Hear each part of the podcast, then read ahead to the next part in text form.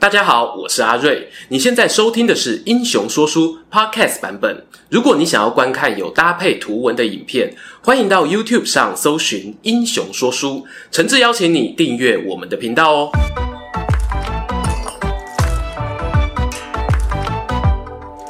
Hello，英雄说书的观众朋友，你们好，我是说书人阿瑞，替大家带来精彩的英雄故事。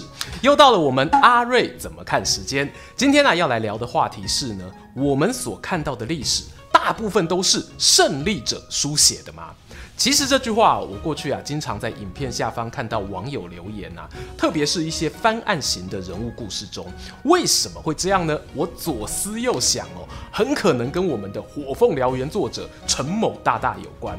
拍谢啦，我这时候阿伯阿伯先砍头出兵啊。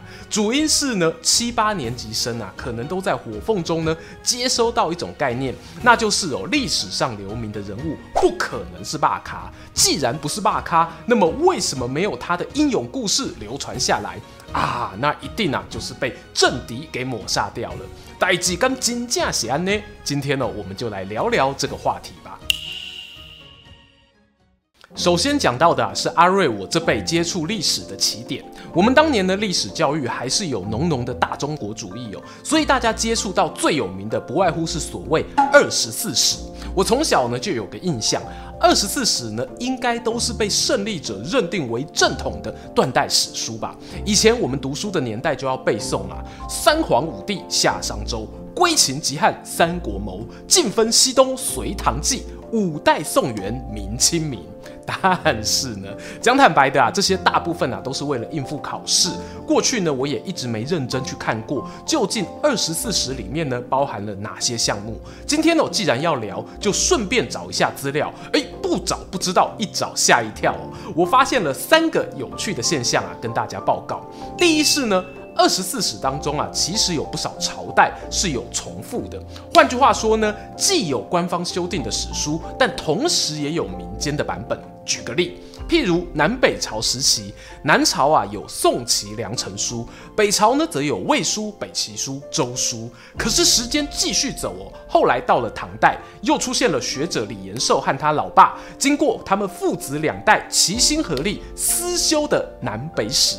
讲的呢，同样是南北朝的故事。再来讲述唐末到五代之间的五代史，也有新旧之别。其中啊，新五代史呢，就是私人修订的版本。作者是谁呢？大家有国文课本的老面孔啊，六一居士欧阳修。他在史书里哦，也放入了很多个人的观点。所以我常讲啊，大家不要怕主观这件事情哦，勇敢地对历史提出自己的想法吧。再来讲到第二个有趣的现象啊，很多我们认为的正统不是我们认为的正统，听起来好像绕口令哦。我想说的是呢，刚刚不是有背诵那个考试顺口溜吗？理论上啊，当中哦有念到的朝代才是普遍观念中的正数。不过呢，二十四史的涵盖范围其实远比学生想的要广。譬如五代过后有宋史、元史。可是呢，在宋元之间，同样在华北地区啊，有占有一席之地的辽国、金国，也有他们自己的断代史书哦。当然啦，这与我们待会我要讲的第三点有关。只是呢，提醒大家，正统与否哦，完全是个流动的概念，非常有可能呢，随着时空背景不同而改变定义。好啦，第三个我观察到的有趣现象，则是呢，二十四史的定义啊，其实是一家之言。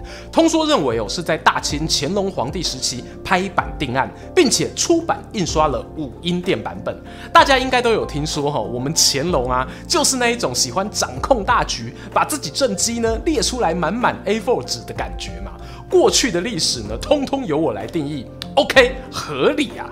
再加上哦，乾隆皇帝所属的大清帝国啊，也是由北方民族所建立的，因此呢，把刚才讲到的辽史啊、金史都纳进二十四史当中哦，似乎呢，诶，有它的逻辑。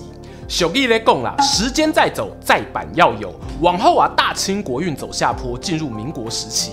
就陆续呢，有一些政治人物与学者想要调整二十四史的清单了，尝试啊将一些遗珠之憾纳入。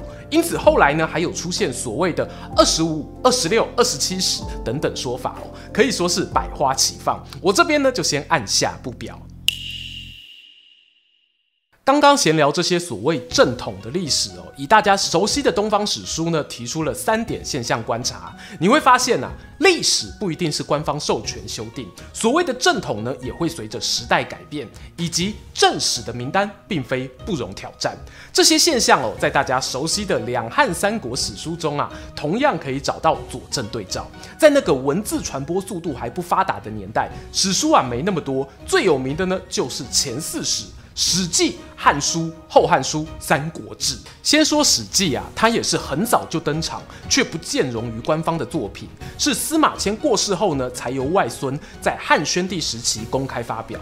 有些学者认为哦，可能是因为啊，其中有些对于汉武帝的批判色彩。但随着时过境迁呐，很多当年是禁书等级的著作，后来看看哦，也还好而已嘛。至于正史的名单呢，并非不容挑战这件事情，《后汉书》也是一个经典案例。原本呢，记载东汉大小事的官修史书，可以追溯到汉明帝时期，由班固等学者参与的《东冠汉记》。后来到了南朝的范晔，把《东冠记》呢去芜存菁，变成了大家熟悉的《后汉书》，甚至啊取代了旧史书的地位。能够有这样的表现呢，我相信哦，两本书的差异是不小的。否则呢，就用类似老裴那样注解《三国志》的方式进行就好，何必还要改书名呢？至于哦，范晔算不算所谓的胜利者哦？